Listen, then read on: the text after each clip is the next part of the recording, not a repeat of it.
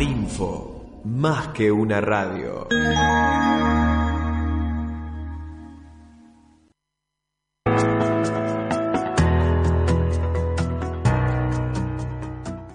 Son en el aire.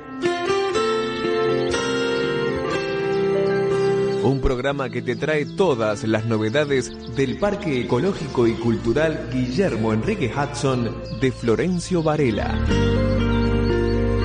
Hudson en el aire, una creación de Rubén Ravera, con la conducción de Atilio Alfredo Martínez. Por arinfo.com.ar.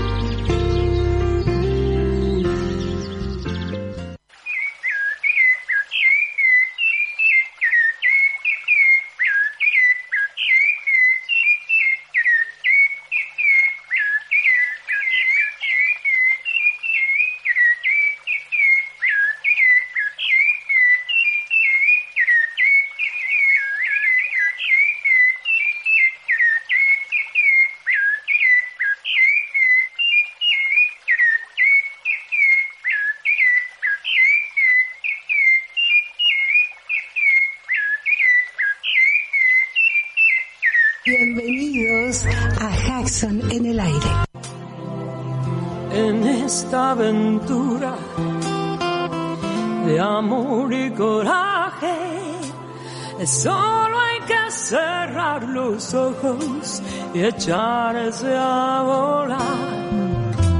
Y cuando el corazón galope fuerte, déjalo salir. No existe la razón que venza la pasión,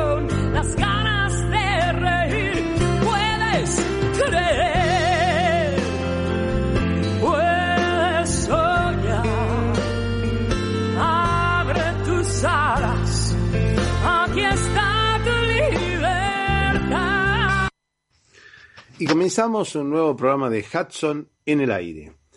Bienvenidos, bienvenidos a este nuevo espacio. Ustedes saben que Hudson en el aire le transmite todas las novedades del Parque Ecológico y Cultural Guillermo Enrique Hudson o eh, William Henry Hudson o Guillermo Enrique Hudson. Ya el sol del 25 viene asomando, ya el sol del 25 viene asomando y su luz en el plata va reflejando y su luz en el plata va reflejando. Hablemos de este sol del 25 que viene asomando, ese sol refulgente de nuestra bandera. El sol de mayo se trata de un sol figurado que representa al dios solar inca. Su nombre es Inti, sinónimo de libertad. El sol de la actual bandera contiene 16 rayos rectos y 16 rayos flamígeros, es decir, imitando llamas. 16 más 16 suma un total de 32 rayos intercalados que salen de un sol con rostro humano con una expresión serena. El dios Inti es considerado la deidad más significativa de la mitología incaica. Los quechuas del imperio inca tenían al dios Sol en primer peldaño, el primer peldaño del escalafón celeste, con el nombre sagrado de Inti. Las culturas anteriores lo tenían como deidad suprema con el nombre de Viracocha, puesto que este nombre es la abreviatura de sus poderes, supremo ser del agua, la tierra y el fuego, aunque más tarde fue evolucionando y se convirtió en un nuevo y mucho más poderoso dios sol. A Inti se lo representaba con la forma de un elipsoide de oro, en el que también podían aparecer los rayos como otro de sus atributos de poder. También Inti está presente en las fiestas de Inti Raimi como creador, era adorado y reverenciado.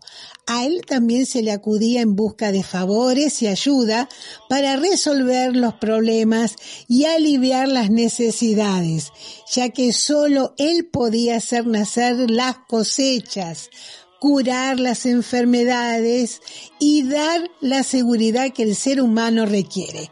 Así que el sol de nuestra bandera se las trae.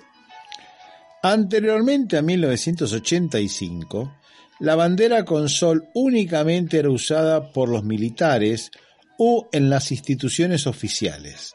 Pero a partir de ese momento, repito, 1985, pasó a tener también un uso civil. Ahora sí, vamos a escuchar completo al sol del 25.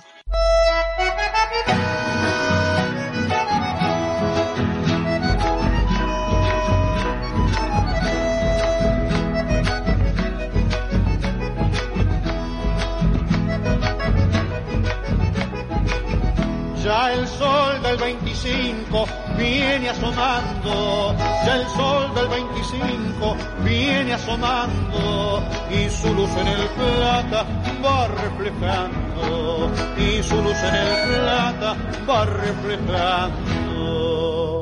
Oigo, ya lo anuncia la voz del cañón, hicemos al tope nuestro pabellón y las campanas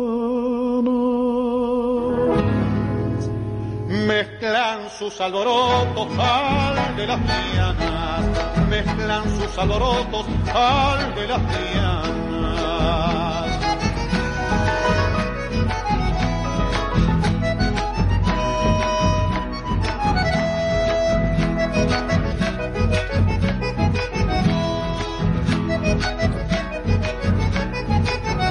Viva la patria se oye y el clamoreo. Viva la patria se oye y el clamoreo. Y nos entra en la sangre cierto hormigueo.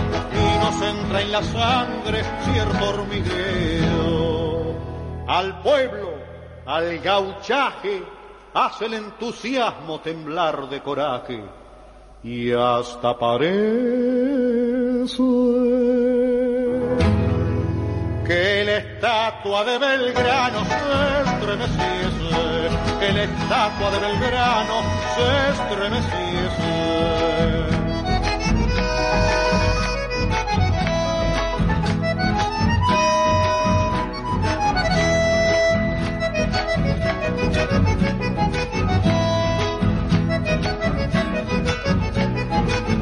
al y al celeste de tu bandera, al blanco y al celeste de tu bandera, contempló victorioso la cordillera, contempló victorioso la cordillera. A traerte laureles cruzaron los Andes, San Martín, la Cera Soler y otros grandes. Y ya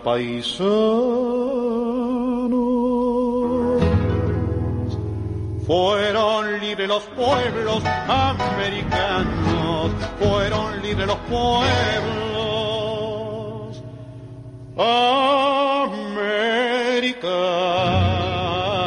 americanos.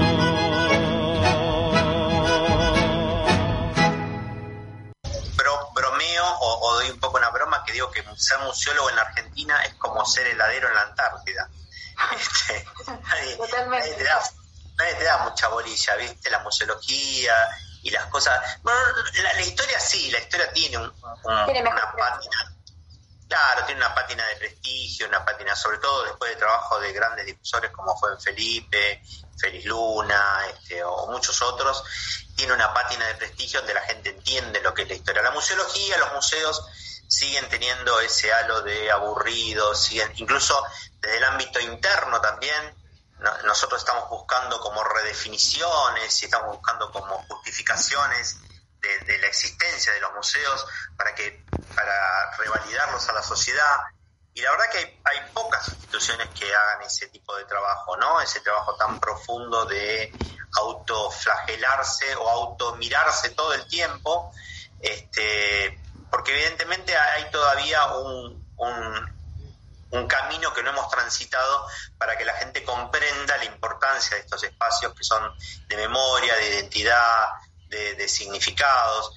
También ha pasado que muchos de estos lugares han, han sido trabajados por gente no profesional, han sido utilizados por la política, entonces eh, están como, bueno, como, una, como muchas de las cosas en la Argentina, ¿no? Si muchas de las cosas en Argentina no funcionan, ¿por qué pretendemos que los museos funcionen? ¿no? Es otra de las cosas que les digo también a mis, a mis colegas, ¿no? No seamos tan exigentes con nuestras instituciones porque desde la justicia para abajo hay un montón de, eh, de cuestiones en la Argentina que no, que no han funcionado. Así que bueno, esto, eh, esta, esta, idea de trabajar con los museos, de hacer museos, de diseñar museos, de, generar espacios para la memoria, ¿no? De, incluso para la memoria de gente o de, o de personas que no están en el imaginario colectivo o que no o que no o que pertenecen a una pequeña elite y que a uno a lo mejor tratando de, mostrarlos de otra manera eh, intenta de que sean un poco más populares, qué sé yo, Ricardo Guiraldes, Atahualpa Yupanqui, eh, Guillermo Enrique Hudson, este, bueno, un montón de personalidades con las que uno tuvo la suerte de trabajar en los museos de esa gente y de, y de poder, este, y después todos los que, los que, los que están en carpeta, ¿no? Los que están por venir, que son muchos, claro, y bueno, eh, digamos, mostrar esas la identidad a partir de eso y también me interesa mucho, vos sabés, me interesa mucho más los museos regionales que los museos nacionales o las grandes exposiciones. A mí mi, mi trabajo tiene mucho más que ver con, el, con lo que se mal llama el interior de la Argentina, ¿no? Este, de trabajar en, lugares donde los museos sean verdaderamente un, un documento de identidad de, de esas localidades, porque en otros pueblos pude ver o pude analizar de que así era, que sea en Perú, en México, en lugares que tienen, que tienen una identidad distinta, una identidad mucho más unificada, porque el pueblo es más unificado en términos de, sus orígenes, ¿no? Nosotros somos una mezcla de, cosas que conforman nuestra identidad, esa mezcla de cosas, pero en los pueblos donde hay comunidades originarias más asentadas, los museos son como mucho más eh, fuertes, como, como institución, más, eh, más presentes, claro, más presentes en el imaginario colectivo, ¿no?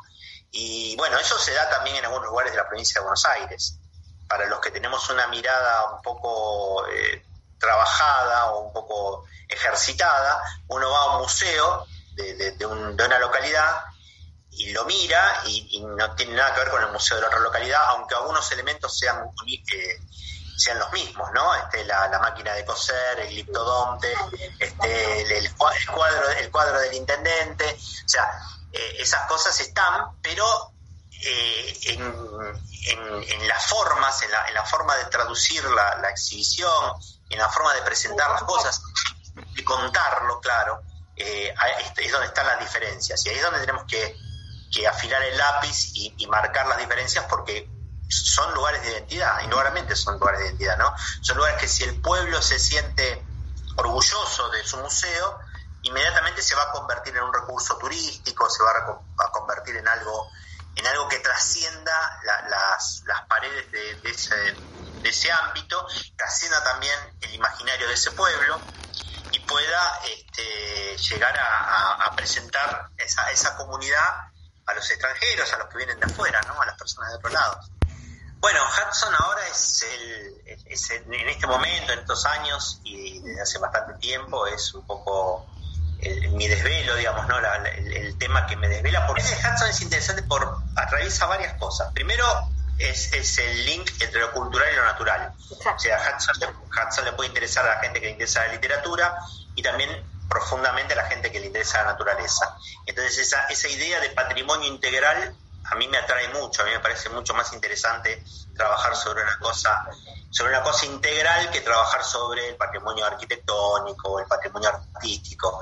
Me parece que llega más gente de esa manera, ¿no? De poder llegar a mayor cantidad de gente. Eh, Hudson también es una, este, una definición de alguna manera de, otro tema que me interesa mucho, que es la argentinidad, qué significa esta, esta, idea de ser argentino, de la cual Borges, por supuesto, se, mofaba todo el tiempo. Este, pero, pero, digamos, e, este rasgo de identidad también de una de alguien que nace en la Argentina, que a los 33 años emigra a Inglaterra y que escribe toda su obra, 23 libros en inglés, en idioma inglés. Y, y en esos 23 libros está reflejada esa argentinidad de la cual él no puede escaparse porque 33 años, la, la época de formación, la vivió aquí en, en La Pampa y, y, y rodeo de gauchos. Y, y, claro, le sale naturalmente. Entonces, es interesante eso de, de, cómo, de qué manera la identidad te sale, aunque vos reniegues de ella, aunque vos no la, no, la, no la cultives, en algún lado está lo que vos sos.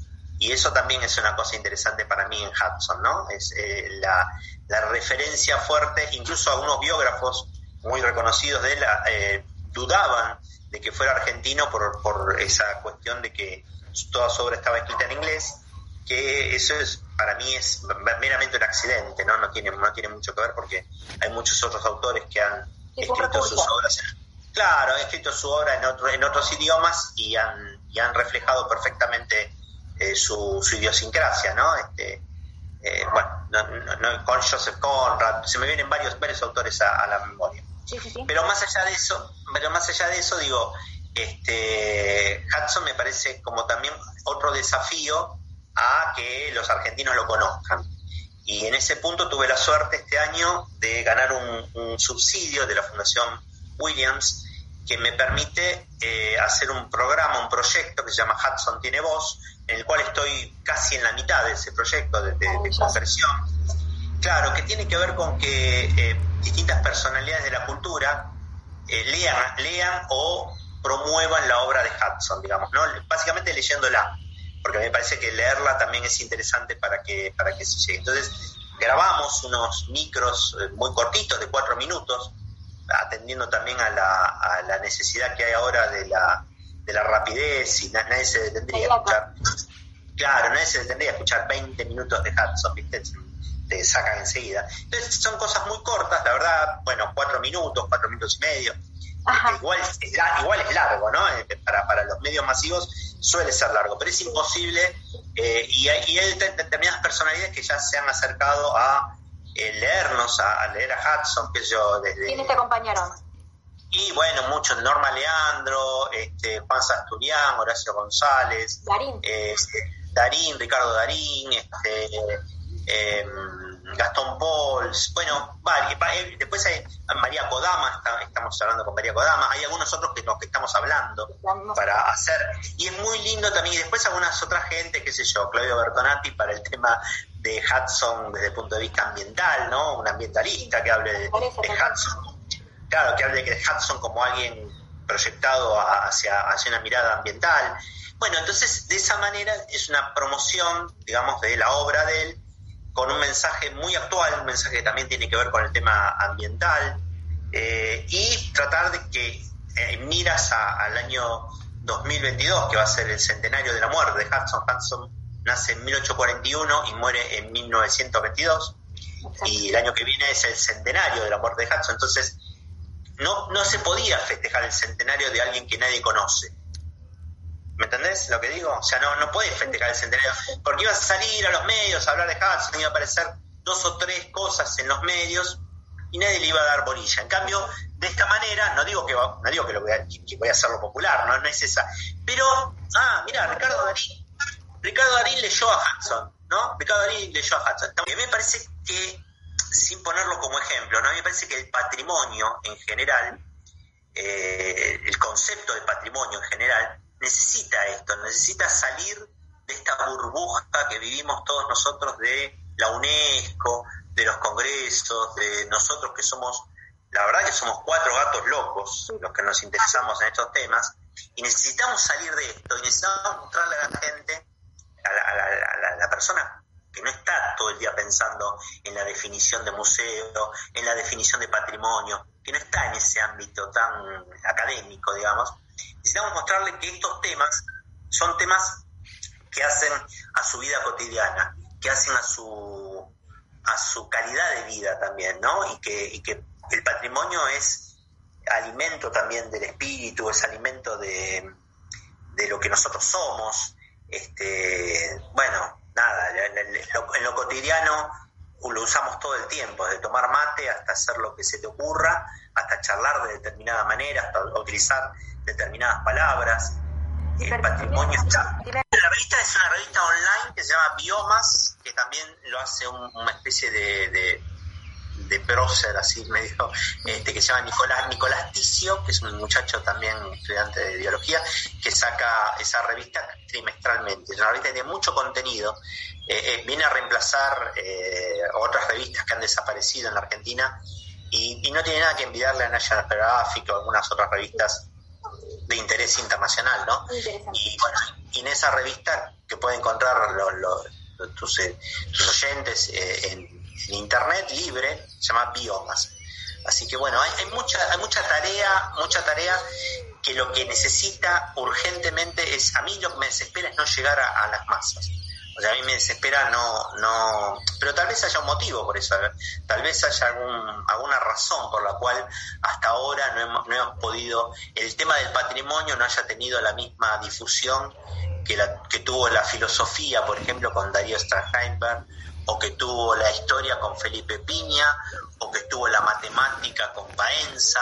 Digamos, hay algún motivo, hay algún motivo que yo todavía no le encuentro la explicación, no le encuentro la vuelta, porque en mi opinión, en mi opinión, el patrimonio, el patrimonio, cuando hablamos de patrimonio, es mucho más eh, pertinente, mucho más permeable a la sociedad que la filosofía mucho más, qué sé yo, pensamos en patrimonio, pensamos en las fotos de tu familia, pensamos en tu barrio, pensamos en, en, en tus calles, en tus árboles de tu barrio, pensamos en que tomas mate, pensamos en lo que comes. Y es también una cuestión interesante en esto del patrimonio, vos lo vas a entender porque también te pasa lo mismo, digamos que es curioso porque se convierte en nuestra pasión, digamos, y entonces el trabajo termina siendo la pasión y entonces terminás como, como mezclando toda tu vida en relación a esto, que está buenísimo, ¿no? Porque hay pocas personas a las que, a las que se les paga este, para, para hacer lo que uno es, digamos, ¿no?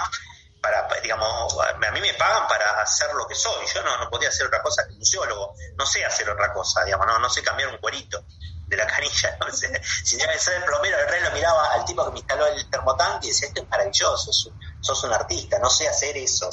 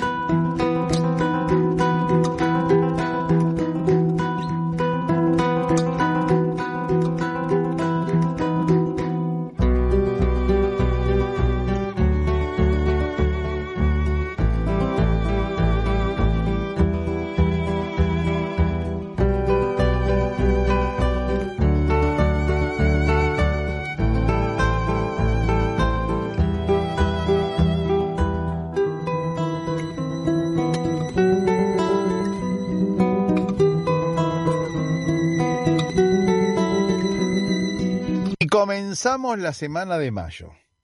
Vamos a empezar con el 17 de mayo, el pasado 17 de mayo, que justamente en 1814 fue cuando cayó la fortaleza de Montevideo y con ella la fuerza de España en el sur de América de América en el Río de la Plata. Fue luego de increíbles acciones navales que no hicieron más que reafirmar y resaltar la pericia técnica y militar del entonces coronel de Marina Guillermo Brown.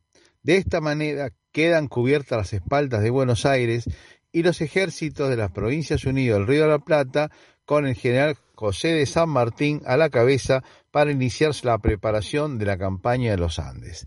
Pero Guillermo Brown vivía en Barracas y nosotros tenemos una imagen justamente de este personaje histórico en la pluma de nuestro querido Guillermo Hudson. Allá en el libro de mm, Vendedor de Bagatelas hay un capítulo que se refiere a él. Vamos a escucharlo. Me decís Almirante Brown, me acuerdo de la casita amarilla, que es lo que todos dicen que es la casa del Almirante Brown, cerca de la zona de Boca. Sin embargo, no es así. Lo que se llama la Casa Amarilla es una reconstrucción. Sí, la Casa Amarilla fue reconstruida en 1978, inaugurada en 1983. Después del proceso militar se hizo una casa de nuevo con hormigón armado, con una hermosa escalinata. No era lo original así, ni siquiera en el mismo lugar. Pero tenemos una historia de alguien que lo contó porque lo vivió cuando era chico, alguien llamado Guillermo Enrique Hudson, que nos cuenta lo siguiente. Cuando niño, junto a mis hermanos y hermanas, llegamos a visitar la ciudad. Crecía nuestra excitación a medida que nos acercábamos a ella. Al fin de una larga jornada que duraba generalmente dos días, ante todo lo que veíamos, carretas de bueyes, carruajes y hombres a caballo, en el ancho camino caluroso y polvoriento. Y las casas, arboleras y jardines a ambos lados. Fue así como conocimos las dos casas blancas. Y nos sentíamos atraídos porque su blancura y su verde sombra nos parecían hermosas, frescas y descansadas, y deseábamos poder vivir allí.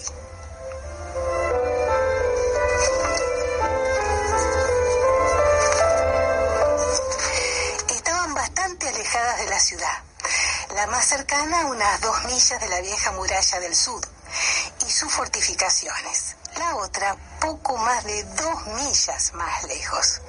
Como esta era la más distante, resultaba la primera que encontrábamos en nuestros viajes a la ciudad. La segunda casa, la segunda casa era de construcción más sencilla, pero no sin una distinción especial, con sus grandes verjas de hierro forjado al frente, con pilares blancos a cada lado, y frente a cada pilar un cañón plantado en tierra a manera de poste. A esta la llamábamos la Casa de los Cañones, pero nadie nos pudo decir quién vivía en las dos casas.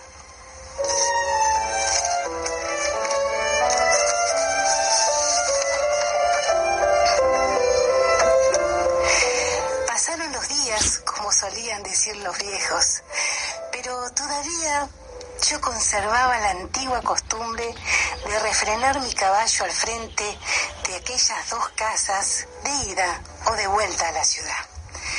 Una tarde, mientras pasaba lentamente a caballo ante la casa de los cañones, vi un anciano vestido de negro con cabellos blancos como la nieve, patillas a la moda antigua y rostro ceniciento, inmóvil y de pie al lado de uno de los cañones, mirando a lo lejos. Sus ojos eran azules, ese azul turbio y fatigado por los años, y pareció no verme mientras pasaba a poca distancia de él, sino que buscaba algo más allá y muy lejano. Lo tomé por uno de los de la casa, quizás el dueño, y fue la primera vez que vi a alguien allí. Me impresionó tan fuertemente el anciano que no podía borrar su imagen de mi mente. Hablé con las personas que conocía en la ciudad y pronto encontré una que pudo satisfacer mi curiosidad. El anciano que había visto me dijo que era el almirante Brown, un irlandés que muchos años antes había servido a Juan Manuel de Rosas. Cuando se retiró el anciano, almirante Brown de sus tareas, edificó esa casa, el cual, según me dijeron, tenía por él eh, Rosas un gran afecto, por lo cual piensan que fue regalada. Y entonces hizo enterrar los dos cañones que había tomado de uno de los barcos apresados frente a la verja de entrada. Lo que ustedes acaban de escuchar es el cuento Las dos casas blancas, un recuerdo del libro Un vendedor de bagatelas de Guillermo Enrique Hudson, publicado en 1921. Recordemos que el almirante Brown falleció en 1857, así que es probable que nuestro amigo Guillermo Enrique Hudson lo hubiera visto aproximadamente entre 1852 1855, con lo cual el almirante Brown ya era un anciano y Hudson, Hudson era un muchachito, exactamente un muchachito. De ahí viene la descripción de esta casa amarilla, que no era amarilla, era blanca, tenía unos cañones enterrados como estacas y después fue demolida y construida una nueva con hormigón armada en la década del 80, en la década de la dictadura, donde se encuentra hoy día el instituto, eh, el instituto de Brown, el instituto browniano de la Armada Argentina. Siento en mis ojos brillar el azul soledad de mi tierra natal susurra el viento y se va. Siento el color y es la nostalgia un adiós de amapola y torcas, mariposa y gorrión. Y es la nostalgia un adiós de amapola y torcas, mariposa y gorrión. Allá lejos la patria andaba, azulando el día, cielo allá, tiempo allá. Vuelvo niño al asombro del sur por mi sangre una voz maternal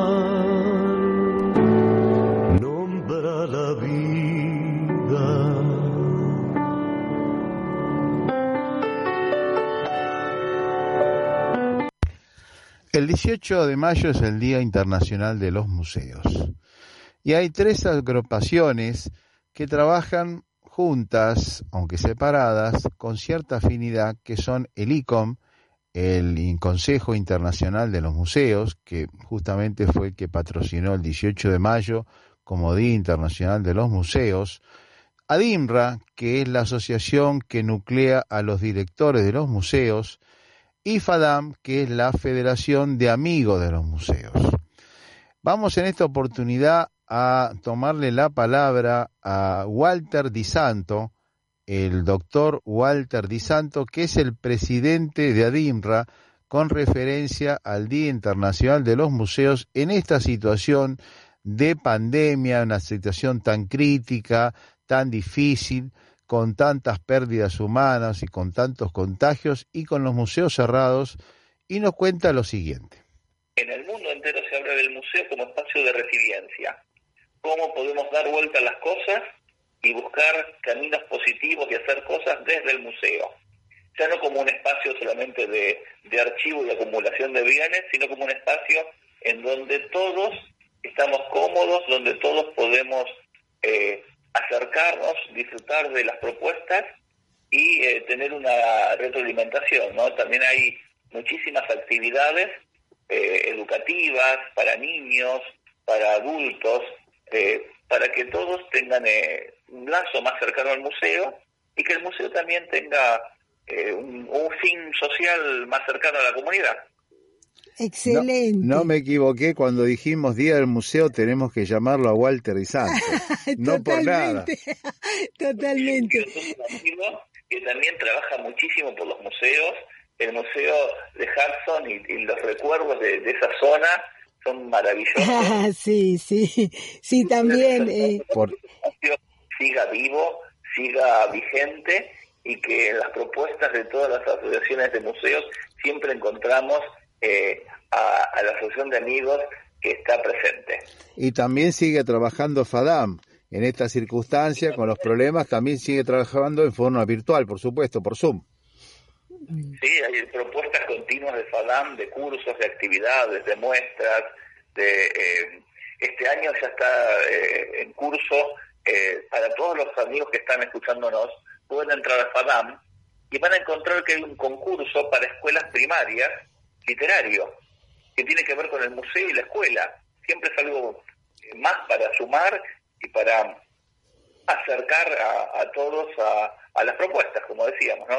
Parece repetitivo, pero es así. Todos queremos que eh, el museo sea un espacio abierto, que las asociaciones de amigos, que las, eh, las fundaciones, que todos los que ayudan a que los museos puedan seguir viviendo desde lo económico, también tengan esa vida social que no podemos tener más del cóctel o del brindis o del, del momento de, eh, de, inauguración, lo tenemos virtualmente y ya volveremos a, a reencontrarnos y poder eh, disfrutar de, de, la presencialidad y de, las, de los objetos.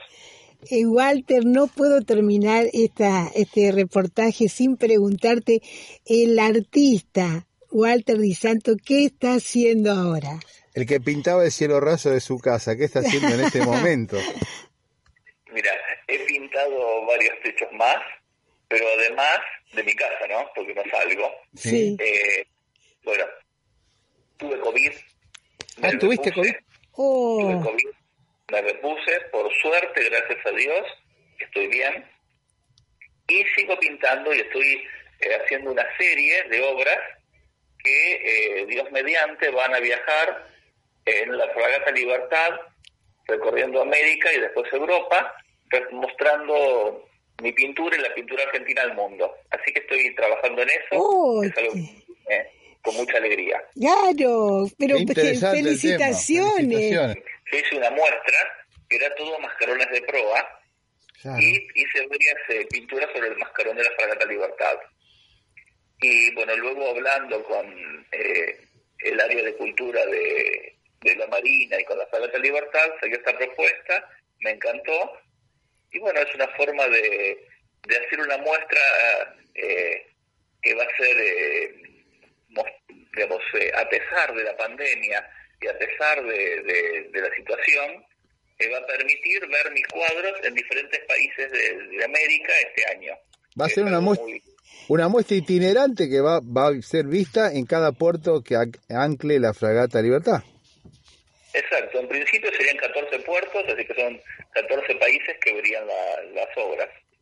qué interesante. Ay, qué interesante. Un museo que va itinerando y mostrando, eh, digamos, la Marina Argentina a, al mundo y va teniendo contacto con museos de todo sus, de su recorrido.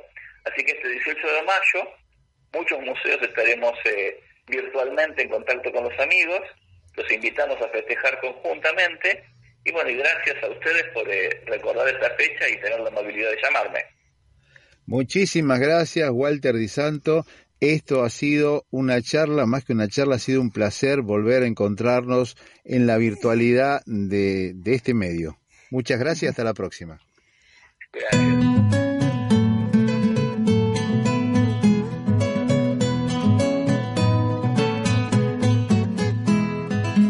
Con esta cebadura no vamos para ningún lado.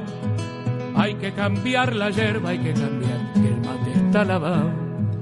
El mate está lavado, compadre, que el mate está lavado.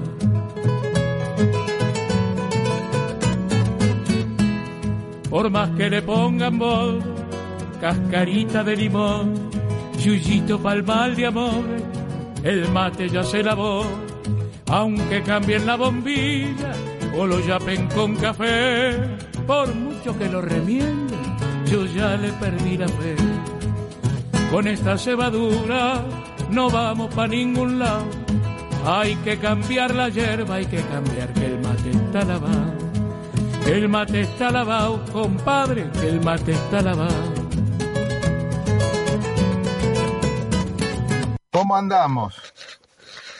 Y bueno, eh, el museo sigue abierto, estamos recibiendo público y bueno, comenzando el invierno, ¿no? Es un clima bastante hostil eh, por la humedad, por eh, bueno, la presencia de mosquitos que sigue desde hace un par de años bastante intensa, ¿no? Bueno, comenzamos con la semana de mayo. Comenzamos con la semana de mayo, pero hay novedades, ¿no? Me contabas que había algunos, eh, tenemos que lamentar algunas, alguna pérdida, ¿no? Bueno, eh, Pancho Aquino nos ha dejado en el día de ayer y bueno, eh, no es una noticia para dejar pasar, porque bueno, ha mantenido durante muchos años una estrecha relación con el museo. Hace más de, yo diría, 30 años que él eh, frecuenta el museo de una manera activa, participando de las actividades. Eh, yo lo conocí eh, a principios de los 80, él se dedicaba a la venta de maderas, eh, bueno, al tiempo me enteré que hacía poesía, hacía cuentos y con el tiempo, bueno, fue dejando su actividad principal, jubilándose y abrazando eh, de manera absoluta eh, las letras. Hacía cuentos para chicos, ¿no es cierto? Sí, comenzó haciendo poesía, después cuentos para chicos, eh, y después algunos relatos eh, para nada, digamos, eh, breves, digamos, libros que se vendieron muy bien, no solamente a nivel local, sino a nivel nacional. En la Feria del Libro fue prácticamente un este su presencia constante, infaltable, diría yo, no solamente en Palermo, sino en otras ferias locales. Y realmente un bestseller, quizás eh, después de, de Hudson en Florencio Varela, quien más libros ha, vendido. Sí, Especialmente en las escuelas, ¿no? Sí, sí. Era un gran referente para los chicos y para la gente menuda, me parece, ¿no? Sí, sí, este, creó muchos personajes, eh, muy creativo y eh, se hizo un poco conocido con sus aforismos, ¿no? Eh, breves y muy medulosos. pero bueno, pocos saben que Pancho eh, trabajó en actividades muy muy duras, ¿no? Eh, por ejemplo, eh, cortando ladrillos en Florencia Varela, en los hornos. Claro. Que es, que es una actividad realmente eh, cruel para quien la ejerce, porque en los inviernos, con la escarcha, trabajar el barro y la cocción de esas cerámicas tan, tan especiales como son los ladrillos, eh, lo han curtido, tenía una eh, personalidad este, muy fuerte, no Pancho no se callaba. Y al mismo tiempo era este, muy afectuoso. Así que no pasaba desapercibido. Eh, hasta último tiempo eh, en las charlas que yo tenía, me llamaba a veces a la noche y yo también eh, tenía expectativas de difundir en, los medios, ¿no? Sus últimos eh, textos escritos y, contaba, por ejemplo, le había quedado este, como una frustración no haber podido ir al programa de Mirta Legrand. Mira vos. Eh, en el año, en los años 70. Eh, pero este, no perdió oportunidad para decirme, vos que estás por ahí más cerca de los de, los diarios, de los canales, hacerle llegar este eh, los libros que él editaba, ¿no? Claro. Bueno, vos no estuviste con, Mirta, pero estuvo, creo, Violeta Violeta Giña estuvo con Mirta, ¿no? Violeta estuvo en los 70, ¿no? Eh, y bueno, fue una, una cantidad de visitantes enorme la que eh, generó, porque el programa siempre tuvo mucho rating. De hecho, mi, mi madre eh, escuchaba, ¿no? Todos los días, en la época en que solamente había cinco canales y no existía ni internet ni, ni ningún otra, otro medio, red social. Bueno, la radio. Claro. La radio. Eh, mis padres eh, escuchaban mucho a Guerrero Martínez, que era también un, otro gran este, referente, el negro Martínez. Claro, un referente que reinventó en gran medida eh, cómo se hacía radio en esa época, ¿no? Y lo reconocen sus contemporáneos, ¿no? Julio Lagos y tantos otros. Así este, Una, una radio silenciosa. Y bueno, eh, Pancho estuvo a punto de ir en Mar del Plata porque también eh, cultivaba cactus. Ajá. Y había ganado un premio en Mar del Plata, un verano, en una feria eh, de, flores. Recordemos que Varela durante muchos años tuvo la, la fiesta de la flor por la gran producción de, floricultores que, que, todavía hoy tiene. Y, y, bueno, hubo una desinteligencia y no pudo estar en la mesa de Mirta. Y hasta hace poco tiempo eh, me estuvo enviando material para que si podía, se lo dejara en Canal 13. Y estuvimos con Carlos eh, de Sanso eh, en la casa, en donde hizo un museo. Me invitó, esto eh, debe haber sido un año y medio atrás, un, un museo con muchos recuerdos y cosas que no solamente eh, lo vinculan a él con, con su obra, sino también con el distrito, con Florencio Varela. Sí, sí, muy, muy varelense, muy varelense, sí. Muy, muy, muy localista, ¿no? Eh, eh, y siendo local fue universal, porque sus libros eh, podían ser leídos en cualquier lugar del mundo, ¿no? Y muy buenas las ilustraciones. Así que bueno, nosotros queremos enviarle las condolencias correspondientes a su, a su compañera Liliana, que hace dos años eh, donó libros para nuestra biblioteca en el museo, unas cuantas cajas, y bueno, la acompañamos en este dolor, ¿no? Porque no era alguien que pasaba desapercibido, eh, Pancho. Sí. Eh, se puso un, un video en, en las redes. Sí, hicimos eh, mención, eh, fue bueno abundante la, la información ¿no? de todos los que están vinculados eh, profesionalmente o como amigos de los museos. así que no, no hicimos nada especial en el museo, eh, salvo el video y lo que hizo la dirección de patrimonio, en donde incluyó a todos los museos de la provincia. Claro, cierto. Este, pero eh, de alguna manera ICOM, que es el Consejo Internacional eh, para los Museos, eh, puso en relieve este hecho de la presencia tecnológica en los museos, ¿no? Sí.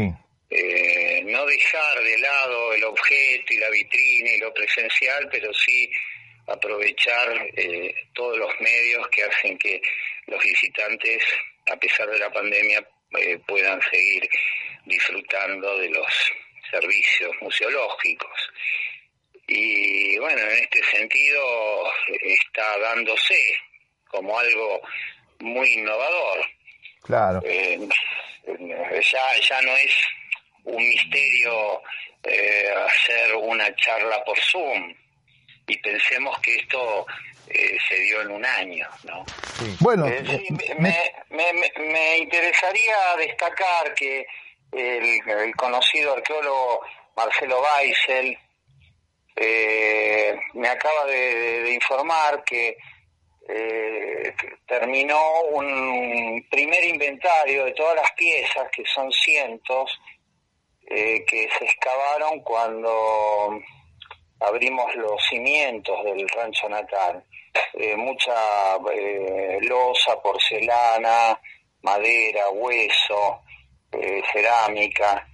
Y se ha tomado un trabajo con las fotografías, que también son una cantidad enorme, y que me las acaba de, de enviar, ¿no? Eso tiene toda una catalogación y una aproximación del uso que tenían cuando eh, constituían eh, objetos de la vida cotidiana, ¿no? Y hablamos del siglo XVIII, siglo XIX y también del siglo XX. ¿hay alguna pieza que sea anterior a la época de Hudson?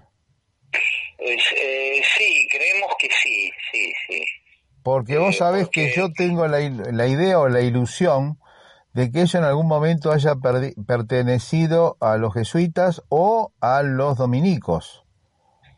Eh, Es eh, probable. podría ser, eh, digamos que la arquitectura que es muy básica, ¿no? Eh, la de habitaciones en serie, ¿no? Con una eh, galería o algún tipo de, ¿cómo se dice? Un techito auxiliar, lateral, Sí. como es el caso de los 25 omboes, eh, eran puestos. eh, po- podría haber sido un puesto de la estancia de los dominicos. Exacto, pues, eran puesteros. Esa, esa es una construcción que me parece que pudo haber pertenecido a algún puestero y como está en la estancia de los dominicos, pudo haber sido de la estancia de los dominicos o algún vecino. Pero sería interesante a ver si se puede rescatar algún dato arqueológicamente eh, fehaciente. Sí, eh, es cuestión de ver, yo te voy a enviar los, la colección ahora de fotos y mm, eh, posiblemente eh, haya sido eh, continuación de la estancia de los dominicos.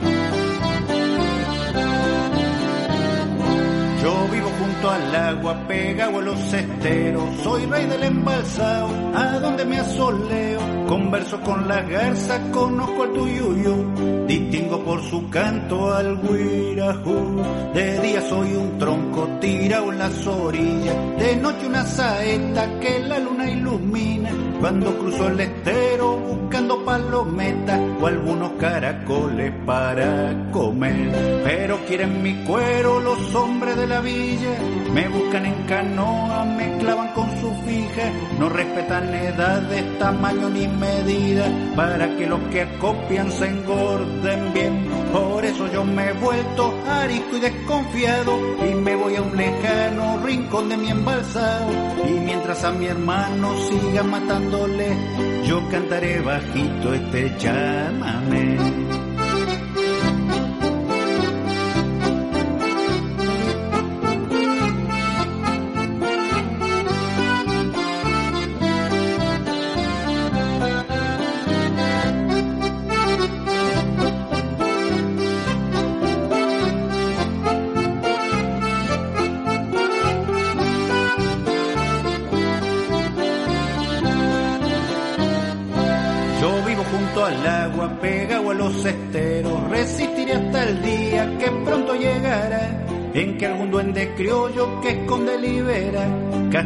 Que marisca y nos hace mal. Hermano correntino, qué triste que va a ser el día que tú digas, opa mayacare, compadre del estero, emblema provincial, que no supimos nunca ni co-cuidar. Pero quieren mi cuero los hombres de la villa, me buscan en canoa, me clavan con su fija, no respetan edades, tamaño ni medida, para que los que acopian se engorden bien.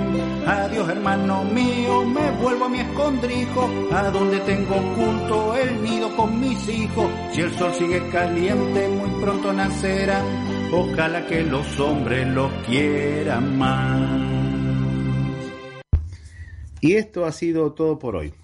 Nos despedimos hasta la próxima semana. Quien les habla, Atilio Alfredo Martínez, esperará encontrarlos el próximo jueves a la misma hora y en el mismo lugar. Chao, hasta la próxima. Todavía no me fui, sin embargo ya no estoy aquí. Esta es la primera vez que los miedos no me están comiendo. Pongo en riesgo mi destino porque ya debo partir. Hacia otra ruta.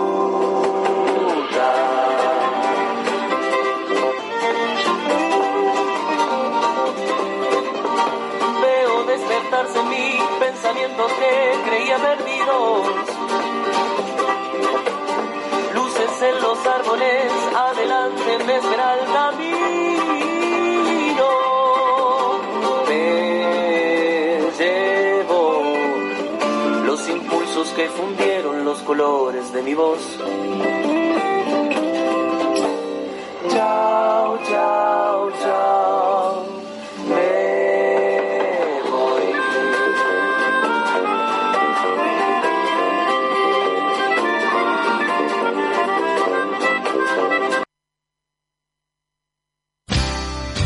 Desde la ciudad autónoma de Buenos Aires, transmite arinfo.com.ar, más que una radio. arinfo.com.ar, más que una radio.